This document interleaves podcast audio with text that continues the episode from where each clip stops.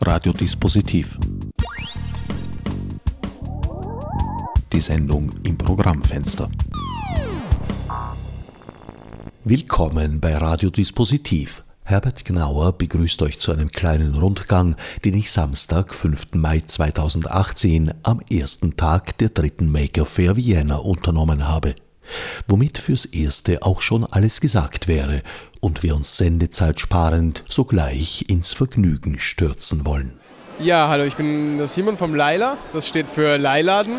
Wir sind wie eine Bücherei, nur dass es bei uns anstatt Büchern alles andere, was man sich vorstellen kann, gibt.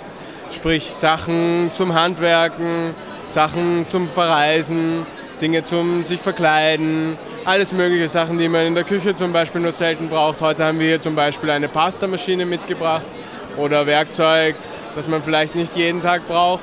Also wie den Fliesenschneider, den wir heute mitgenommen haben. Insgesamt haben wir über 700 Gegenstände, die man unter www.leiladen.at auch anschauen kann. Wir verleihen die, man kommt zu uns, macht einmal eine Jahresmitgliedschaft, dann kann man alles ausleihen.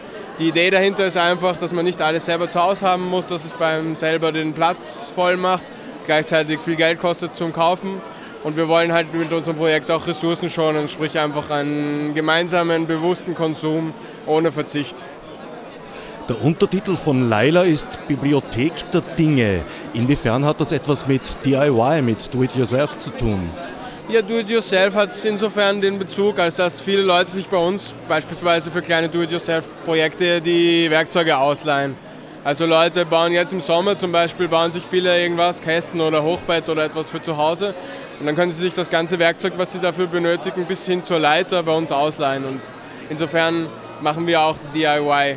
Und was wir auch machen im Laden ist, wir versuchen auch Skillsharing zu machen. Das heißt, versuchen Leuten beizubringen, wie man die Gerätschaften benutzt und wir machen Repair-Cafés auch immer wieder. Das heißt, dass man ein bisschen Wissen bekommt, wie man Sachen repariert und dass unsere Sachen auch regelmäßig repariert werden. Also DIY sozusagen in Meta-Sinn, aber eigentlich auch im, im, ursprünglichen Sinn, weil ihr habt da ja ein eigenes Modell aufgezogen und entwickelt. Ja, aus unserer Sicht natürlich auch. Also unsere Idee ist eine Do-it-yourself-Idee, weil wir haben das in unserer Freizeit als ehrenamtliches Projekt aufgezogen und wir haben das mit einem, mit einem Vorbild aus Deutschland, also in Berlin gab es schon einen Leihladen, auch hier selber aufgebaut. Mittlerweile heißt das Ganze, also uns gibt es jetzt schon seit vier Jahren. Mittlerweile gibt es über Europa verteilt 26 Leihläden und das Ganze ist auch noch im Wachsen begriffen und wir hoffen, dass das in, ich sage jetzt mal, die Vision ist, in zehn Jahren ist das eigentlich so normal wie andere Bibliotheken auch in Städten. Wir befinden uns so eher gegen Ende des ersten Tages der dritten Maker Fair Vienna. Wie sind deine Erfahrungen? Wie ist das Interesse für Laila? Ja, wir haben eigentlich eine ganz gute Response bekommen. Die Leute sind interessiert für die, die Verbindung zwischen der Maker-Szene, die ja sehr viel Handwerkliches und Sachen brauchen, und uns ist, ist irgendwie naheliegend. Und insofern gibt es viele Leute, die interessiert sind und wir hoffen, dass viele, die sich bei uns für den Newsletter eingetragen haben oder die unser Projekt angeschaut haben, dann auch bei uns mal vorbeischauen. Ich stehe hier am Stand von Maker Austria. Vor mir steht Victor Sabrero. Maker Austria ist ein Fab Lab, so wie auch das Happy Lab ein Fab Lab ist. Mhm. Es ist auch eine Werkstatt, wo man kann das äh, da zusammenarbeiten, aber die Mentalität oder, oder das ganze Konzept ist ein bisschen anderes, als was äh, äh, Happy Lab ist. Maker Austria logiert in der Wiener Schönbrunner Straße. Wie finanziert sich das Lab? Das ist alles äh, erstens mit, äh, mit, mit der Mitgliedschaft, das jeder Salz. Zweitens, es gibt viele Sachen, das ist äh, äh, Sponsoren sodass zum Beispiel Geräten, Materialien, das kommen zu uns. Und dann ist es alles so wie jetzt, wir haben ein Projekt, wir drucken T-Shirts, so dass wir können diese äh, Finanzierung machen. Was wären typische Projekte für Maker Austria? Uh, das ist ganz unterschiedlich. Das, wir benutzen viele Sachen mit, äh, mit dem 3D-Drucker, so viele 3D-Modellen, äh, auch viele Sachen mit, äh, mit dem Lasercutter. Aber es ist ganz unterschiedlich. Das, weil wir haben Architekten, das machen Mirrorworld oder wir haben Werkzeuge für Tischler. So, ich mache meine Sachen mit Modellierung so und es gibt Elektronik so. Man kann nicht sagen, dass es ist, es gibt ein bestimmtes Projekt. Es ist unglaublich uh, uh, unterschiedliche Sachen. Was präsentiert ihr hier? Ich habe diese Panzerdata gemacht, dieses Modell, so Studio Scale sozusagen. Und dann auf der Seite die T-Shirts. Was kann der Panzer? Leider wegen der Zeit. Wir haben nicht geschafft, äh, den Panzer ferngesteuert zu schaffen. Aber es ist ein, ist ein Modell, das, das kann mit Motoren, das kann das bewegen alles. Wir leben ja leider in einer Zeit, in der die echten Panzer in vielen Erdteilen tatsächlich im Einsatz sind. Was hat dich bewogen, einen Panzer im Modell zu bauen? ja, das war auch am Anfang ein Thema. Der Grund, warum ich habe sowas gemacht war, weil das gibt, äh, das, dieses Modell, das ich habe, ist so dieses so Tabletop-Kriegsspiel. Und das ist ein Modell, das es gibt nicht in echt. Das ist so Science Fiction sozusagen. Und ein Freund von mir hat eine, Lade, wo er verkauft diese Ware, so sagt, okay, mach mal ein Display. Aber was ich habe, mein, Interesse normalerweise ist mit Züge. So Dampflokomotiv und alles. So mit der Erfahrung, dass ich habe das gemacht, das wird auch andere Sachen. Und lustigerweise mit, den, mit der Erfahrung und der Qualität, dass ich habe das jetzt geschafft, dass Leute kommen zu mir und sagen, ey, kannst du was für mich produzieren? Äh, ich habe früher Skulpturen gemacht, aber jetzt äh, wegen diesem Modellbau, es gibt viele Leute, die sagen, ich brauche eine Brücke für ein, ein äh, Diorama und ich baue das. So, das ist, das ist so, sozusagen so, ein, so ein, einfach nur so ein Displaystück, nur einfach zu zeigen, was können wir da machen und dann eventuell, das wird äh, unterschiedliche Sachen. Darf ich neugierig sein, was ist dein persönlicher Hintergrund? Wo kommst du her? Ähm, ich komme aus Mexiko. Ich habe seit zwölf Jahren nach Wien äh, gekommen und das war äh, Künstler, so die, habe viel, die, hab, die hatte damals so viel zu tun mit Kunst, Skulptur, Grafik, Malerei und das ist, das ist warum es geht in diese Richtung, dass das mit, mit der Modellierung ist es auch ein Teil dazu. Uh, my name is Milana Micic. Uh, my name is Valentina Nyarat. What are you presenting here? We're presenting a um, mathematical grammar school of Belgrade in Serbia. Uh, we're presenting our project, uh, uh, an emotion recognizer, with um, a section of applied physics and electronics from our school. You two have coded this piece of surveillance software. Yeah, we, we did. Most of it we did. Some of the parts of the project uh, we used from an open source functions for Python, but most of it we, we coded ourselves, yes. For like a fun project outside of school, extracurricular. And you need a camera for picture recognition, for picture analytics. Yes, we need a camera, but that's all it takes. It doesn't take any additional input to recognize an emotion or an expression. What was the idea? We thought it would be fun. For example, for a computer, it's a hardware thing. It's made of wires, and, and there's nothing uh, human in it to be able to recognize something so complex as emotions, human emotions. So that sounded cool to us. So we thought, why why shouldn't we give it a try? Main goal is to see if the face in the camera is happy or is angry or some mood else.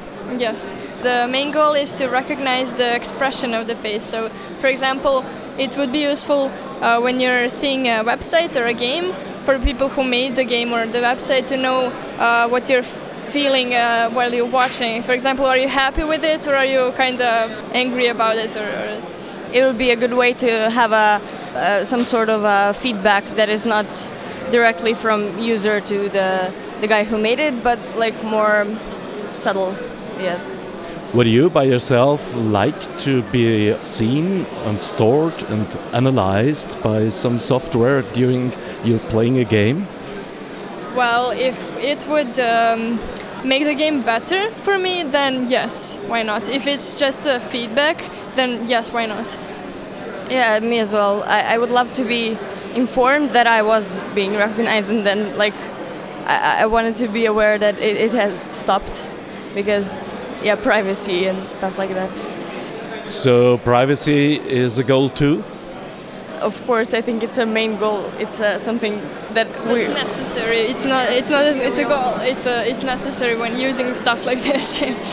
but how does this work together? Your project and privacy.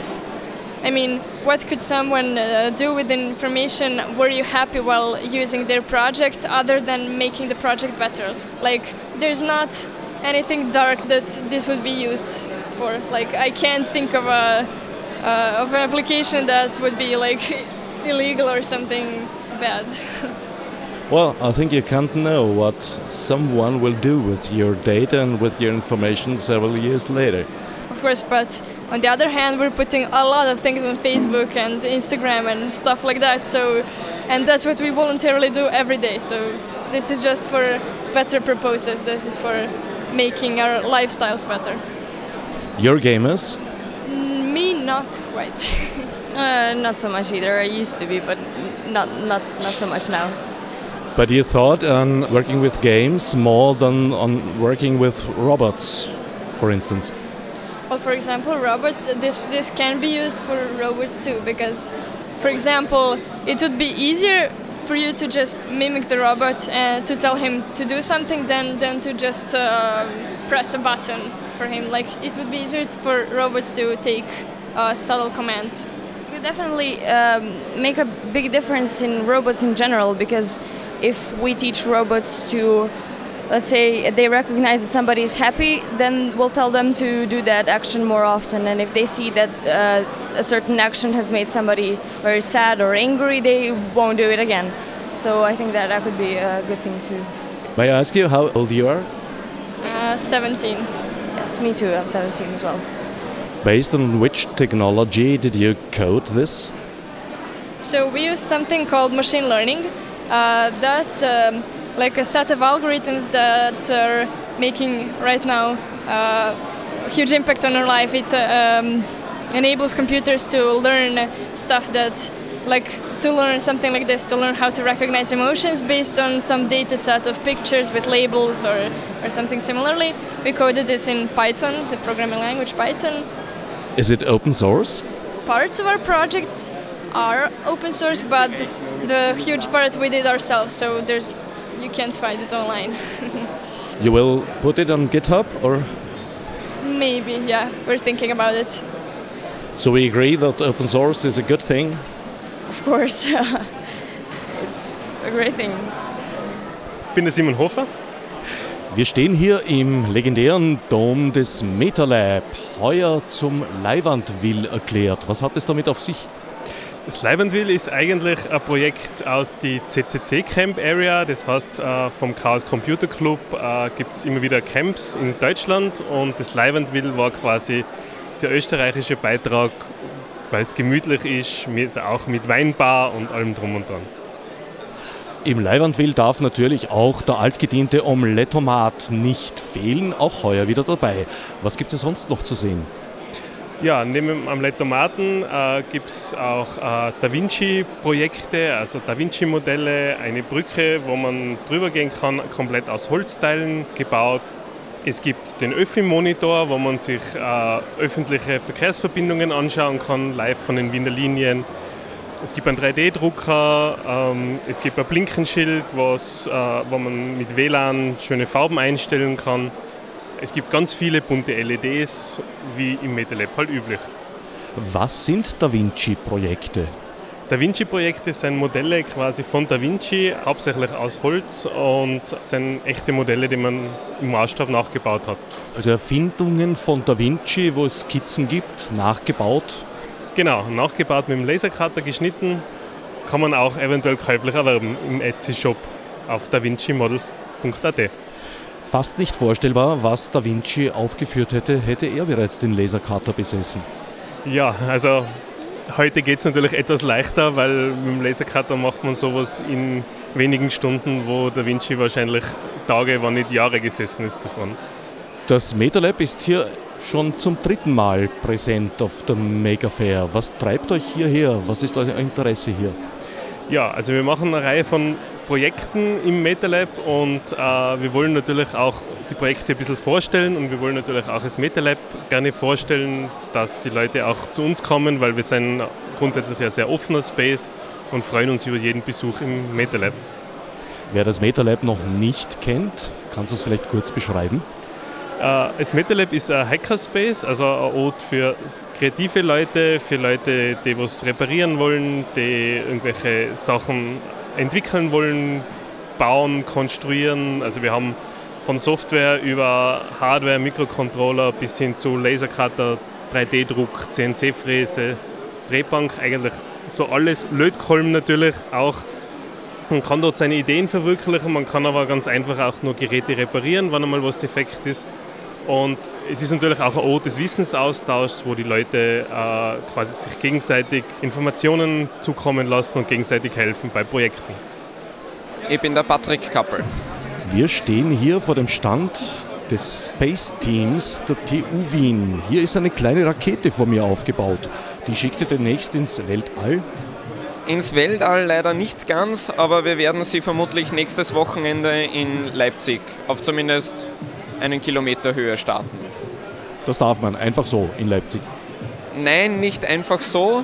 Da ist von der Arbeitsgemeinschaft Modellraketen, das ist ein deutscher ähm, Verein, der organisiert regelmäßig äh, Flugevents und die kümmern sich um die ganzen Genehmigungen und da können dann ähm, einfach Mitglieder vorbeikommen und ihre Raketen starten.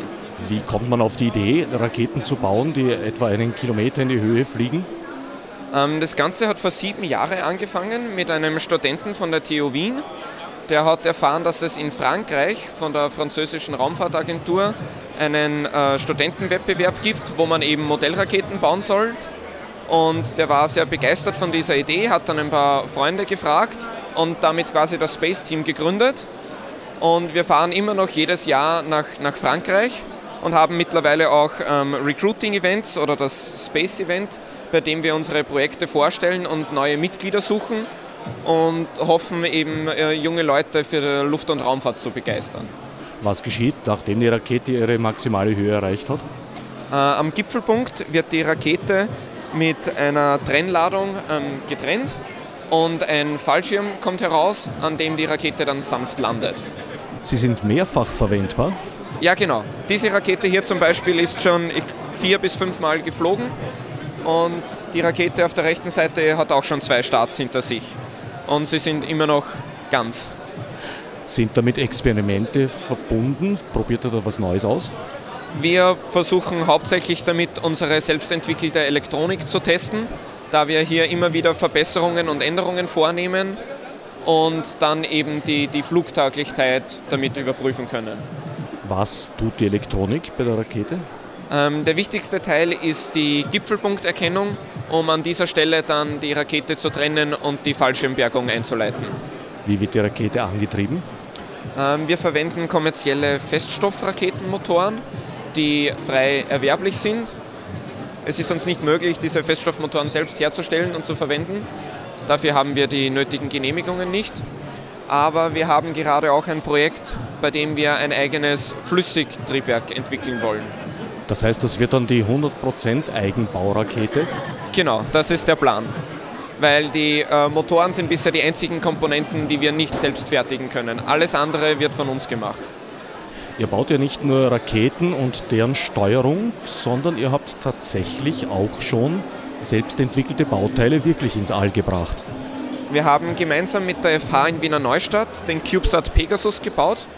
Ähm, dieser wurde im Juni 2017 in den Orbit geschossen und ist momentan immer noch funktionstüchtig.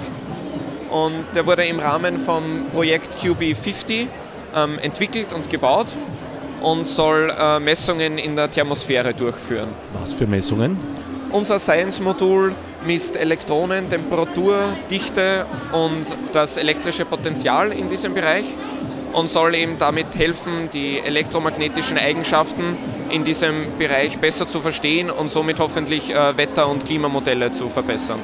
Das elektrische Potenzial oben ist konstant oder schwankt das?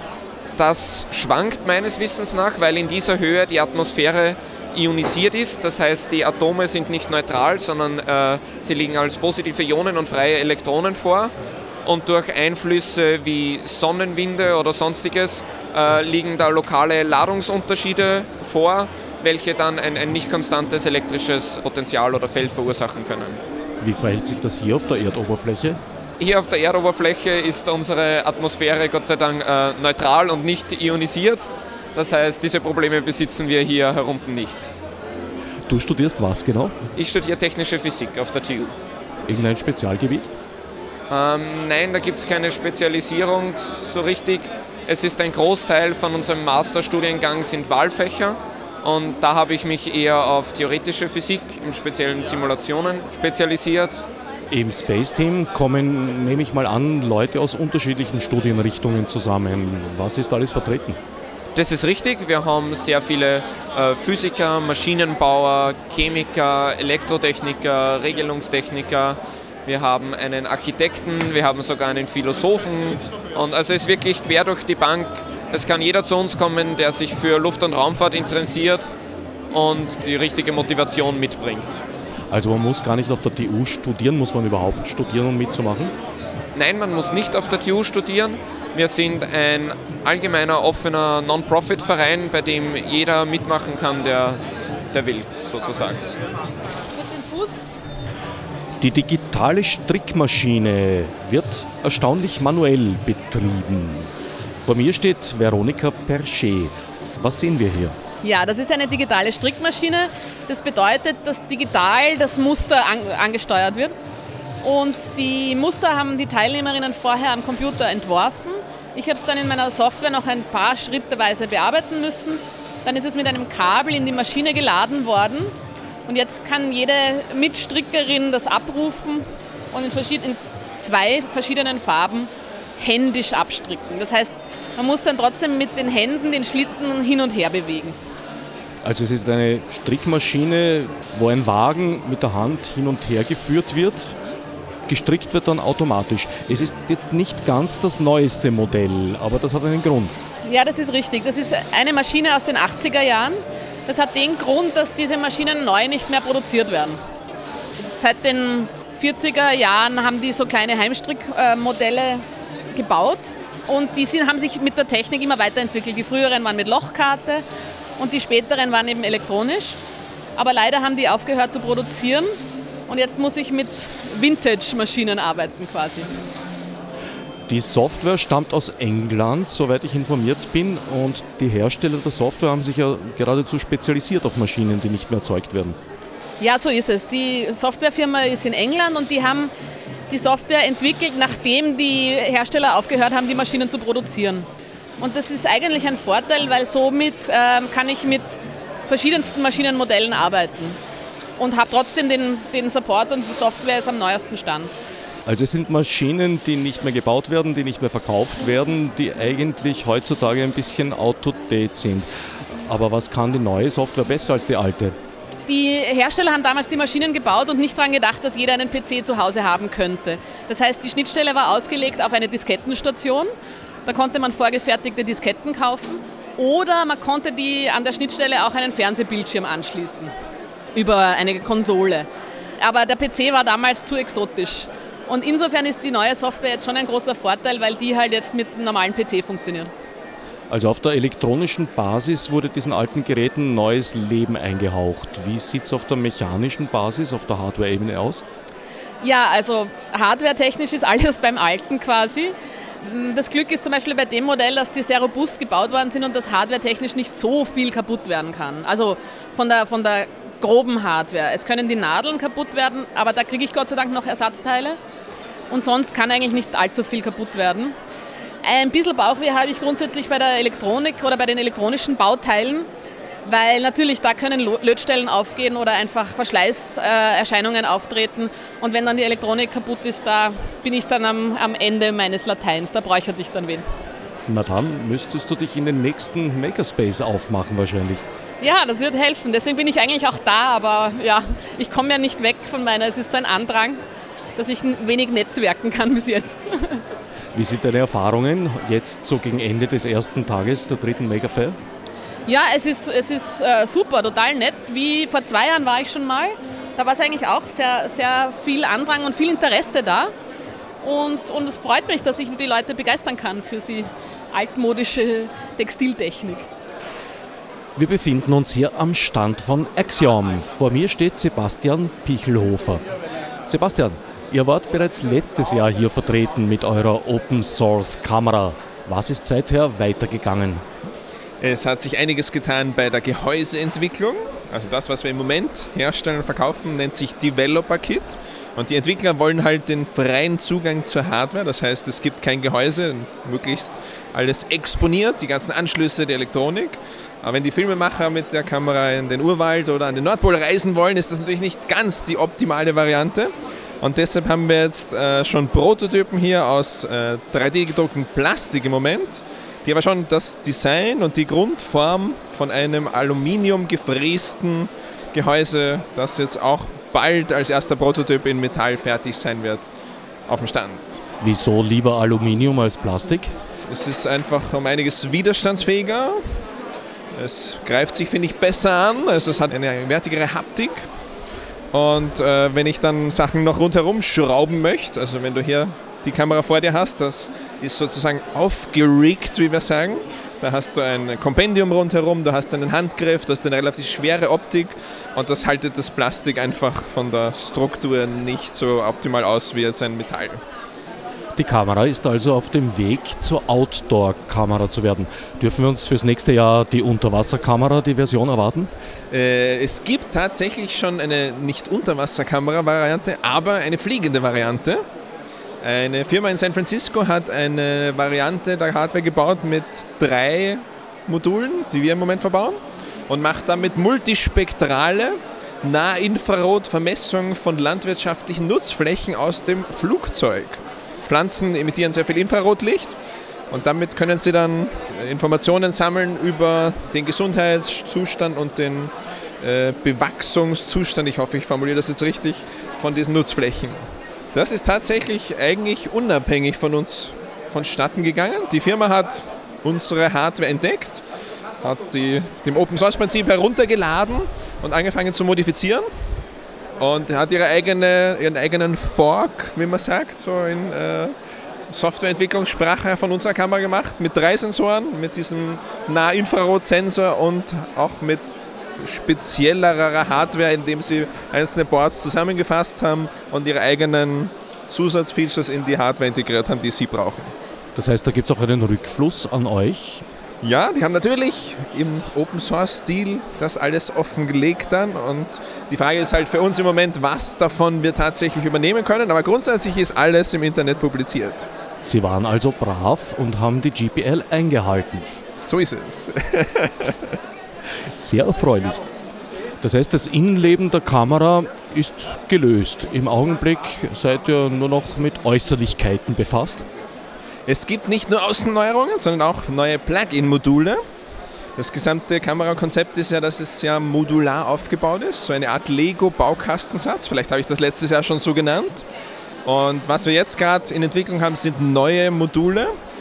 Zum Beispiel das USB 3-Modul, wir haben im Moment das Problem, dass wir die Videodaten auf einem externen HDMI-Rekorder speichern und der natürlich nur mit ganz bestimmten Industriestandardformaten umgehen kann. Das ist jetzt Full HD mit 25 Bildern in Europa zum Beispiel oder in Amerika mit 30 Bildern und so weiter.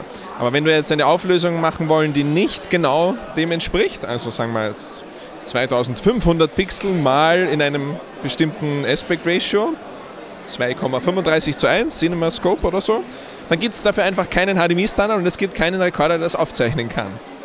Und mit dem USB 3-Modul haben wir jetzt nicht nur die Kontrolle über die Senderseite, also unsere Kamera, der die Daten wegsendet, sondern auch die Kontrolle über die Empfängerseite. Das ist ein kleiner Computer, der die Daten empfängt und dann in einem bestimmten Containerformat als RAW-Daten unkomprimiert ablegt. Und das ist ein ganz wichtiger Schritt, weil in dem Moment, wo wir nicht nur die Daten aufzeichnen, sondern auch speichern können, wie wir das möchten, können wir den Container definieren, wie die RAW-Daten abgelegt werden, wie die Metadaten abgelegt werden. Wir können definieren, in welcher Auflösung, in welcher Framerate, in welcher Bittiefe die liegen. Und wir können die Daten dort auch gleich weiterverarbeiten, zum Beispiel in einen Backup-Server kopieren, auf eine externe Festplatte kopieren. Wir können sie verifizieren mit Checksummen. Wir können sie live oder dann nicht in Echtzeit nachträglich transkodieren in kleinere Formate, die man dann gleich anschauen kann, für Dailies, wie die Filmemacher sagen. Und das wird, glaube ich, ein ganz wichtiger Schritt für uns, dass wir näher sind dem Uncompressed Raw Recording in jedem Format und Auflösung, die der Filmemacher sich wünscht. Ist also ein weiterer wichtiger Schritt in Richtung Open Source. Was, abgesehen vom Objektiv, ist noch proprietär? Äh, Gibt es leider noch sehr viele Elemente, zum Beispiel, wenn man jetzt denkt an Batterien.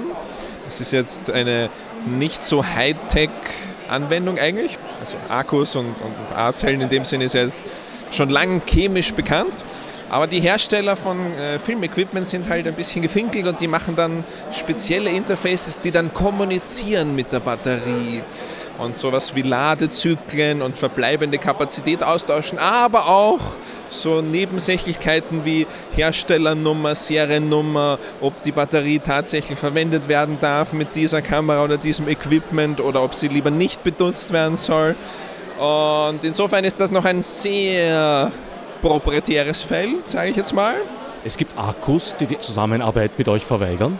Nicht nur speziell mit uns, sondern mit jedem, der gerne Strom hätte von ihr und nicht das Passwort sozusagen kennt und den Strom entnehmen darf. Gemeinheit. Genau. Wann dürfen wir den ersten Kinofilm erwarten, der gedreht wurde mit Exxon? Äh, Es gibt schon ein paar kleine Projekte, die im Kino gelaufen sind, aber jetzt noch nicht Spielfilmlänge haben. Im Moment mit dem Developer-Kit ist halt noch der Fokus eher auf kleine Produktionen, wo wir auch Feedback kriegen von den Filmemachern, die Sachen ausprobieren, weil eben noch nicht alles ganz rund funktioniert und deshalb eher noch kleinere Produktionen, experimentellere Produktionen ohne großem Budget und großer Verantwortung. Vor mir steht Udo Sommer, Schöpfer so legendärer Installationen wie der Schreibox, von der es allerdings auch Inkarnationen als Kussbox gibt. Udo, hier bist du allerdings jetzt mehr so als Security eingesetzt. Ja, also beim, äh, bei der Maker Fair werden Volunteers gesucht, Leute, die gratis arbeiten und das Projekt so unterstützen. Und ja, und weil ich das äh, finde, es ist ein sehr unterstützenswertes Projekt, bin ich hier für zwei Tage und arbeite gratis, aber natürlich nicht umsonst. Du bist ein Nutzer des Happy Lab. Ich bin ein Nutzer des Happy Labs schon seit ziemlich vielen Jahren und vor, ich glaube, fünf Jahren habe ich dann dort ein Bootcamp gemacht. Da bekommt man alles ganz genau erklärt und das hat mir wesentlich geholfen. Einen Technologiesprung habe ich gemacht und äh, den 3D-Drucker, die CNC-Fräse, den Lasercutter und den Foliencutter kennengelernt und ich nutze sie seither regelmäßig. Was ist dein Lieblingsgerät im Happy Lab? Bei mir ist es so wie bei fast allen äh, Nutzern von Fab Labs. Äh, es gibt den Spruch, die Leute kommen das erste Mal hin wegen des 3D-Druckers und wegen des Lasercutters kommen sie wieder. Und genauso ist es bei mir.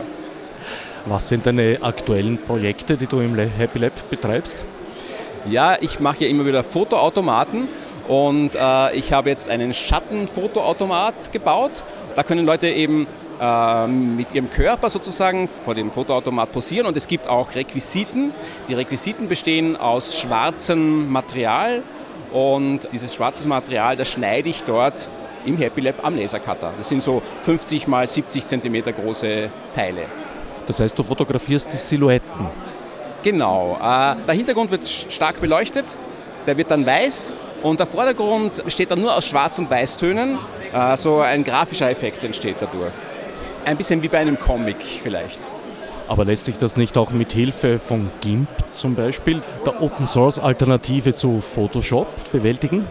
Natürlich geht es auch mit GIMP, wobei ich verwende eh auch eigentlich nur Open Source Software, aber bei meinen Fotoautomaten geht das ja sofort. Also da muss niemand dran sitzen und es irgendwie nachbearbeiten, sondern das Foto wird gemacht, kann man dann sofort anschauen und man kann es dann ausdrucken.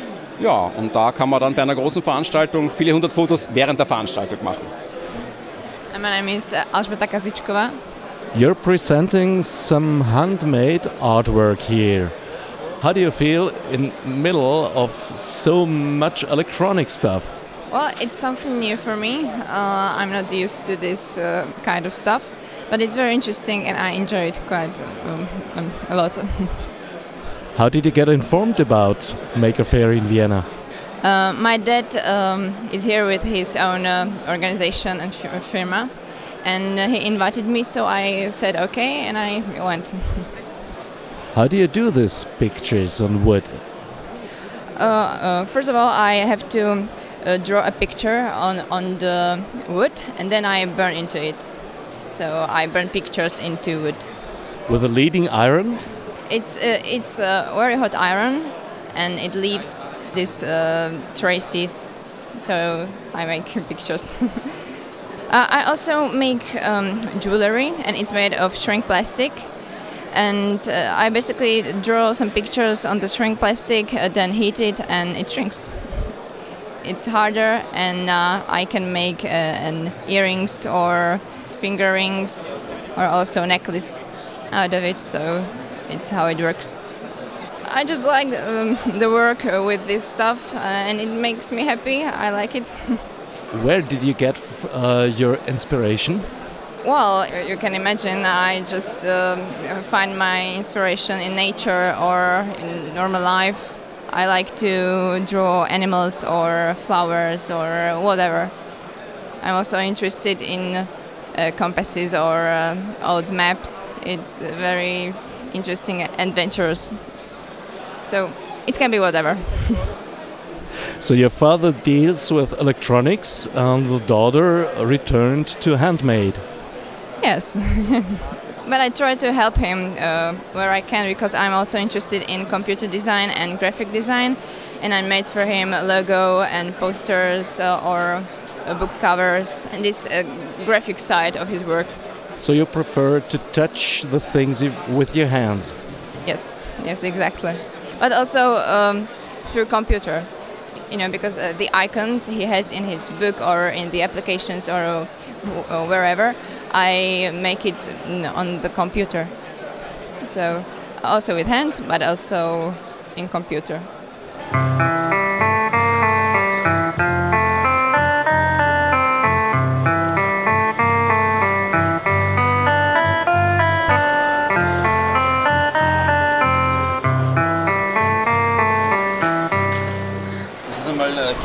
Gitarrenbegleitung und was man auch äh, machen kann, es gibt da eine Klaviertastatur drauf, das ist dann der Bereich, da kann man dann wie mit einer Klaviertastatur spielen, das heißt weiße und schwarze Tasten, also zum Beispiel sowas.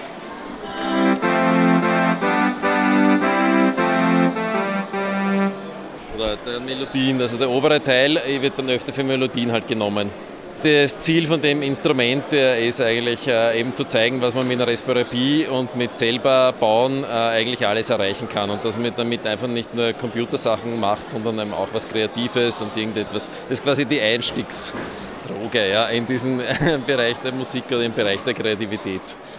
Was wir eben gehört haben, ist die Russ-Guitar und der Einstiegsdrogendealer Bernhard hat sie gespielt. Ja, ich hoffe sehr. Danke. Aber ohne Nebenwirkungen und garantiert ungefährlich. das heißt, ihr habt einen Raspberry Pi zum Synthesizer gemacht und programmiert und steuert den über, nehme ich mal an, MIDI-Schnittstelle an. Genau, so funktioniert das. Also äh, das Grundkonzept ist tatsächlich im Zentrum der Raspberry Pi und der wird eben äh, mit Peripheriegeräten wie zum Beispiel Tastatur, Keyboard und Controller gesteuert und das arbeitet dann als Controller-Keyboard und die MIDI-Töne und MIDI-Signale gehen dann in eine Open Source Library, die auch am Raspberry Pi läuft und das ist die MIDI, gibt es für Linux und die erzeugt dann synthetisch eben die Klänge. Das heißt, mit Ausnahme der Hardware-Teile des Keyboards, im, im Endeffekt ist das ein Open Source Projekt, was ich sehe. Äh, ja, es ist Open Source äh, in Verwendung und das ist ein Python-Programm, was ich jetzt selber geschrieben habe, was ich aber auch in der Schule verwende. Also das ist es äh, kein kommerzieller Hintergrund, also für dieses Modell, was wir da haben, es einsetzen möchte. Ja. In der Schule verwende, wenn ich mir dich genauer ansehe, liegt die Vermutung nahe, dass du nicht Schüler, sondern Lehrer bist. Ich äh, komme von der HTL Donaustadt. Ich habe es akustisch, es ist sehr laut, äh, leider die Frage nicht ganz verstanden, aber ich bin dort Lehrer. Ja. Äh, ich war vorher in der IT hauptsächlich äh, Programmierer und äh, Projektbetreuer und bin vor sechs Jahren umgesattelt und bringe jetzt die Technik, Informatik, Programmieren unseren Schülern bei und möchte sie eben für neue Technologien, moderne Technologien begeistern. Und das ist eine, ein Eye-Catcher und eine Möglichkeit, wie ich das im Unterricht schaffe. Rise Guitar hat diese Aufgabe erfüllt und hat viele Jugendliche begeistert?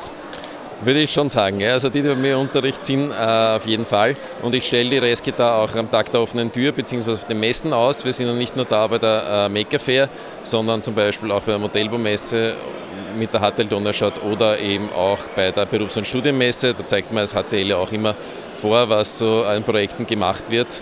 Und äh, auch da wird es einem größeren Publikum gezeigt. Ja. Haben deine Schüler mitgearbeitet bei der Entwicklung? Äh, bei der Entwicklung vom allerersten Prototypen, das ist ein Hobby von mir gewesen. Das ist das Modell, was Sie da links sehen. Den Prototypen, den ich da habe, äh, der ist also im Happy Lab dann entstanden und dann auch mit Beteiligung von Schülern. Und ich setze es hauptsächlich in den jüngeren Klassen eben damit ein, dass die das nachbauen. Es muss ja nicht nur aus Holz sein, man kann es auch aus Karton nachbauen. Und das ist natürlich sehr niederschwelliger Zugang, weil äh, unsere Schüler bekommen ein Raspberry Pi als Unterrichtsmittel und sollen damit eben lernen, wie man mit den Systemen umgeht. Und dann können sie es in ein schickes Gehäuse verpacken und nicht nur Computer damit machen, sondern auch musizieren. Ist ja auch relativ kostengünstig. Was kostet so ein Raspberry Pi in aktueller Ausführung? Äh, ich glaube, so ca. 35 Euro ist so die äh, Grundausführung und äh, wenn man das so zusammenrechnet, kommt man also bei diesem Ding, äh, man braucht eben noch Tastatur, Keypad, Numpad, äh, Smartphone, Box und ein Powerbank damit eben äh, das alles versorgt wird und dann eben das Gehäuse, was man selber macht, kommt man also auf 150 Euro, circa bis 200 Euro in diesem Bereich. Kein Vermögen für eine Rasky-Tar, die man dann ja auch selber weiter programmieren kann mit eigenen Sounds. Der Code ist auf GitHub zu finden? Äh, nein, noch nicht. Nachdem das äh, als Hobby von mir angefangen hat und ich neben meinem Beruf auch noch Familie habe, habe ich einfach nicht die Zeit gefunden, noch das zu machen. Ja, wenn jetzt die Anfragen hereinstürmen äh, und äh, das unbedingt sehen wollen, dann kann ich mir das schon vorstellen, dass ich da äh, mit Überarbeitung und schönen Source Code kommentieren, so wie man das in, der, in dem Bereich äh, halt gut und richtig macht, auch äh, dort zur Verfügung stelle. Aber momentan habe ich es nicht. Ich bin der Thomas. Ich bin der Michael. Fresh Ideas steht an eurem Stand. Was sehen wir hier? Ja, wir konzentrieren uns hier auf äh, Kinderprodukte. Wir haben hier Holzfiguren, die sind aus einer CNC-Maschine rausgefräst, handgeschliffen und auf dieser Holzfigur steht der Name vom Kind oben und die Idee ist dahinter, dass das Kind die Figuren zusammenstecken kann zu einem Familienstammbaum. Wie seid ihr auf die Idee gekommen, für Kinder zu entwickeln? Die, die Idee ist, ist, von unserer Mutter gekommen. Sie hat die Figur bei einem Vortrag gesehen und hat gesagt, hey Burschen, macht's was draus das könnte was werden. Wir haben das Happy Lab damals schon gekannt und wussten Bescheid, wie man mit den Maschinen werken kann. Und somit haben wir eines Tages gesagt, ja, jetzt schneiden wir einfach so eine Figur mal aus Holz raus. Und aus dem ist dann eben äh, dieses Produkt geworden, was wir hier jetzt vorstellen auf der Messe. Kannst du kurz die Modelle beschreiben, die man hier sieht? Das sind einmal die Holzfiguren, die, die ich vorhin erwähnt habe. Dann zeigen wir noch äh, den Smile Man her. Die Idee äh, dahinter ist, dass man den Smileman ins Wohnzimmer hängt. Da ist ein Bewegungsmelder eingebaut und sobald der Bewegungsmelder dich erkennt, fängt er zum Grinsen an. Und äh, somit ist die Idee, dass er dich zum Lachen bringt, wenn du nach Hause kommst. Funktioniert aber nur mit Bewegungsmeldern, nicht mit Kamera und Face Recognition. Richtig, wir konzentrieren uns da wirklich auf die alte Technik und äh, Bewegungsmelder, das, fun das funktioniert und das reicht aus bei uns. Also er würde auch den Einbrecher mit einem freundlich lachenden Gesicht begrüßen? Auf jeden Fall, ja. Er schließt keinen aus. Wie ist der Erfolg bei Kindern? Ja, wir, wir sind jetzt in der Anfangsphase. Das heißt, wir haben gerade unsere Homepage aufgebaut, entwickelt und ähm, beginnen jetzt schon langsam Step by Step, dass wir mehr, mehr Leute erreichen. Wir haben heute hier auf der Messe einige Kindergärtnerinnen und Volksschullehrerinnen getroffen und mit denen gesprochen. Und die haben alle gesagt, ja, das ist eine gute Idee. Am besten kommt bei der Schule vorbei und zeigt uns euer Produkt und dann schauen wir mal. Wer jetzt neugierig geworden sein sollte, findet euer Website unter welchem URL? Das wäre www.manderle.com. Aus deinen Worten entnehme ich, dass ihr erstens Brüder seid und könnte zweitens vermuten, dass ihr noch einen dritten kleinen Bruder habt und eure Mutter für den Beschäftigung haben wollte. Genau richtig.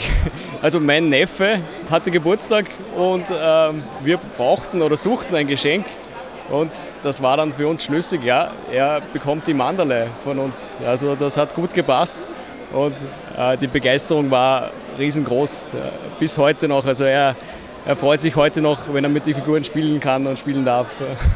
Hat gleich mehrere bekommen. Er hat mehrere bekommen, genau. Das war eigentlich dann ein Gruppengeschenk von der ganzen Familie. Das heißt, jeder hat seinen eigenen Namen auf eine Holzfigur raufgeschrieben und der, der Neffe hat dann eben ein Familienbastel, einen Familienstammbaum bekommen. Und übt damit jetzt in frühen Jahren schon Familienaufstellungen. Richtig, ja, genau. Er, er lernt die äh, Familienzusammenstellungen. er, er kann schon üben damit. Ja.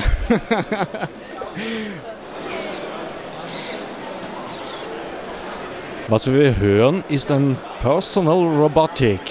Vor mir sitzt Peer. Was hat es damit auf sich?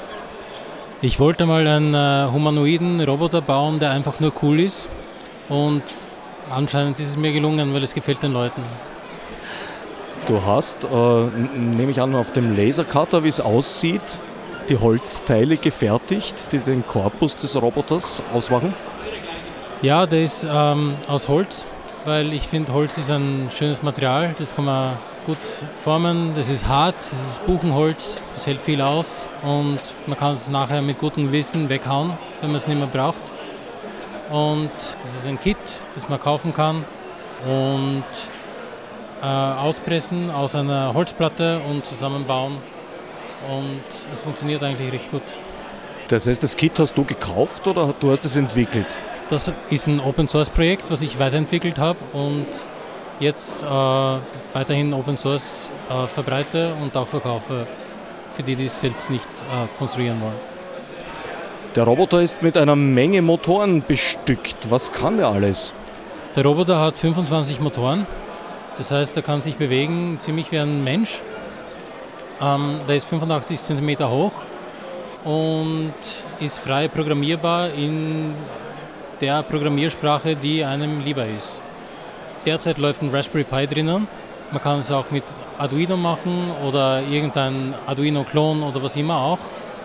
Derzeit kann er nicht viel und ich hoffe, dass ich auch mit der Community ein bisschen Hilfe kriegen kann, das weiterzuentwickeln, dass es ein echt cooles Ding wird. Der Code steht auf GitHub? Noch nicht. Es ist auch noch nicht online. Also ich bin noch nicht online, meine Homepage kommt demnächst online und da wird es Informationen geben, es wird einen Webshop geben und es wird auch die äh, Schablonen zum Runterladen geben und wahrscheinlich noch mehr. Für alle, die das etwas später, zum Beispiel aus dem Archiv der Freien Radios, hören, unter welchem URL wird die Homepage der einst zu finden sein? Das kommt dann unter personalrobotics.eu. Die URL gibt es bereits, aber die Homepage steht noch nicht. Was soll er noch alles lernen, der Roboter? Momentan sitzt er und bewegt vor allem Kopf und Arme. In Zukunft wird er hoffentlich gehen können. Das wird eine Menge Arbeit. Dann wird er Gesichtserkennung ziemlich wahrscheinlich machen können. Da gibt es recht gute Open Source Projekte. Äh, Sprachsynthese natürlich, äh, Sprachkommandos verstehen und sich bewegen komplett autonom, also ohne dass ich was mache. Das ist der Traum. Bei Roboter denken sehr viele Leute an menschenähnliche Gebilde, wobei wahrscheinlich die weit überwiegende Mehrzahl von Robotern Menschen überhaupt nicht ähnlich sieht. Wo liegt der besondere Reiz darin, humanoide Roboter zu bauen? Ich glaube, dass der Reiz ziemlich tief steckt im Menschen, weil der Mensch hat das schon immer gemacht. Es gibt uralte Legenden vom Golem und von Adam und Eva, die aus Lehm geschaffen wurden und ja, der Mensch mag das. Sich selbst kopieren, ein bisschen Gott spielen von mir aus. Siehst du das alles so da drin? Ich wollte nur einen coolen Roboter haben. Vor mir steht Natascha vom Mitmachlabor. Worum geht's da? Also wir sind das Vienna Open Lab. Wir sind ein Mitmachlabor im dritten Wiener Gemeindebezirk im Vienna Biocenter. Das heißt wirklich in einem Bereich, wo Universität und Biotechnologieunternehmen zu finden sind.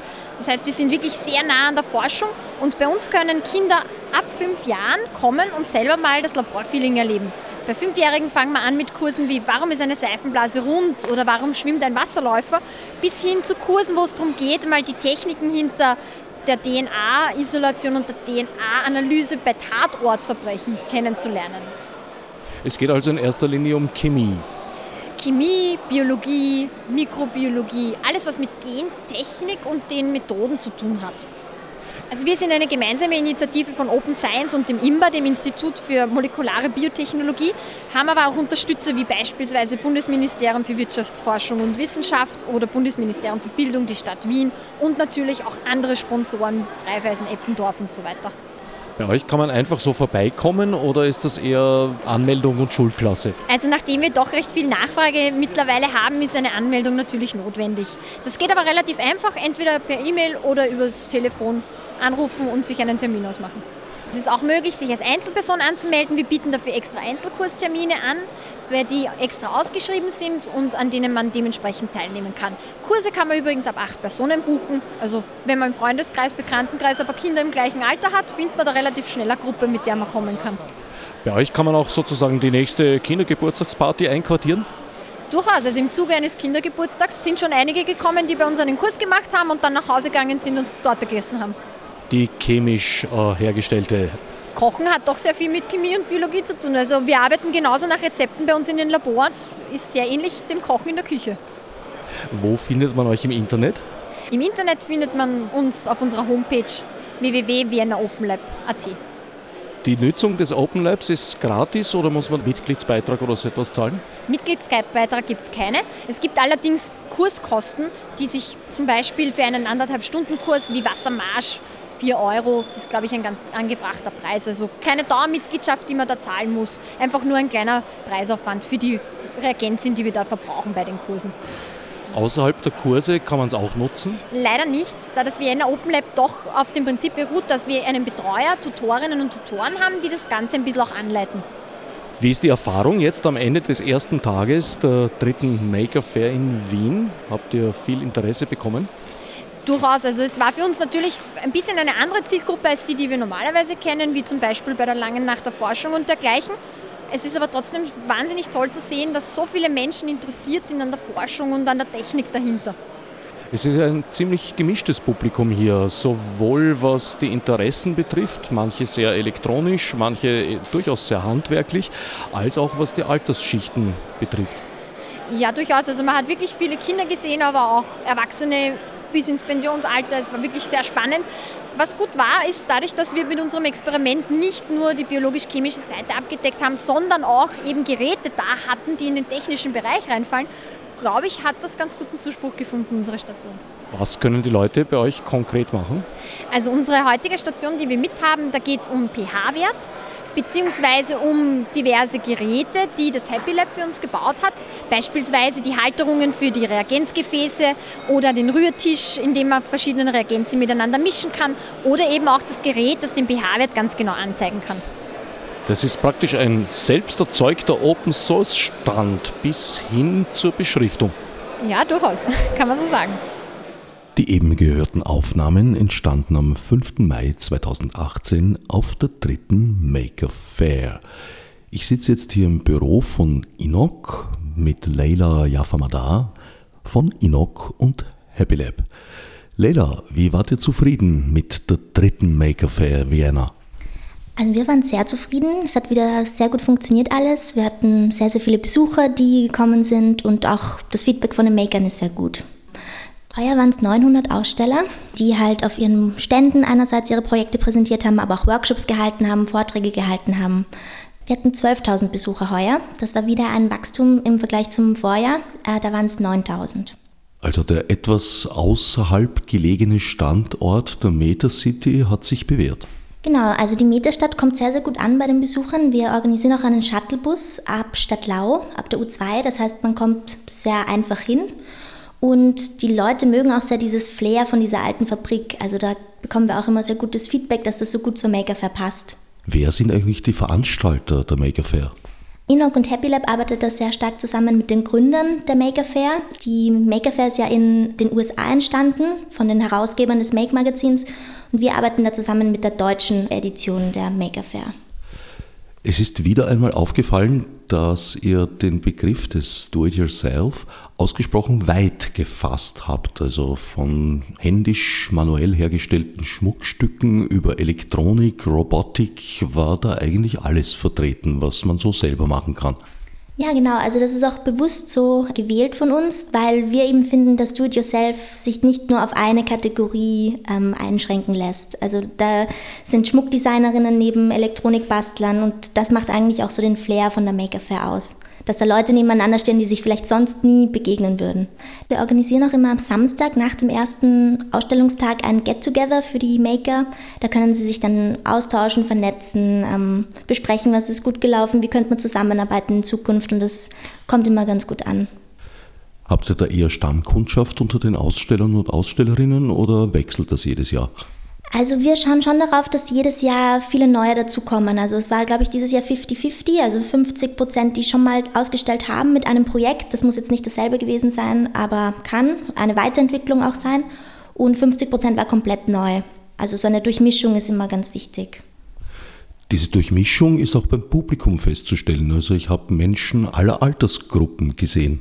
Ja, genau. Also die Maker Fair zieht wirklich von klein auf bis zum ähm, Erwachsenen eigentlich jede, jede Altersgruppe an. Und das ist auch so cool und macht so bunt und lebendig. Wir haben einen großen Kinderbereich, da gibt es viel für Kinder auszuprobieren, aber genauso kommt ein technikbegeisterter Erwachsener irgendwie auf seine Kosten. Und das macht die Maker Fair eben spannend. Es ist auch durchaus nicht als regionales Ereignis zu verstehen, sondern ich habe da Leute aus aller Herren Länder fast kennengelernt.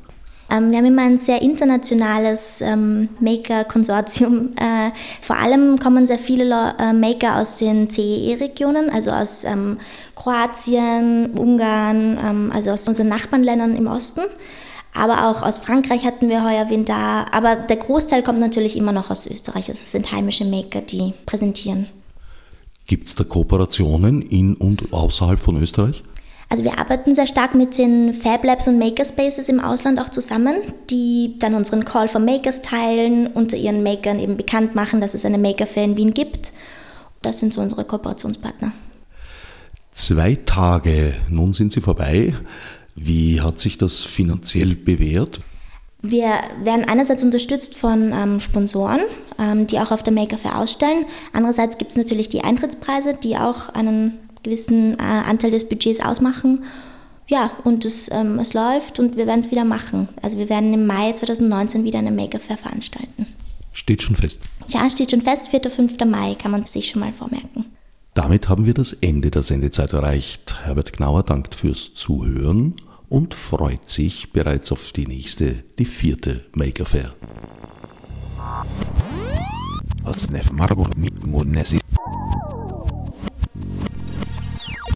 Fichte subsidiar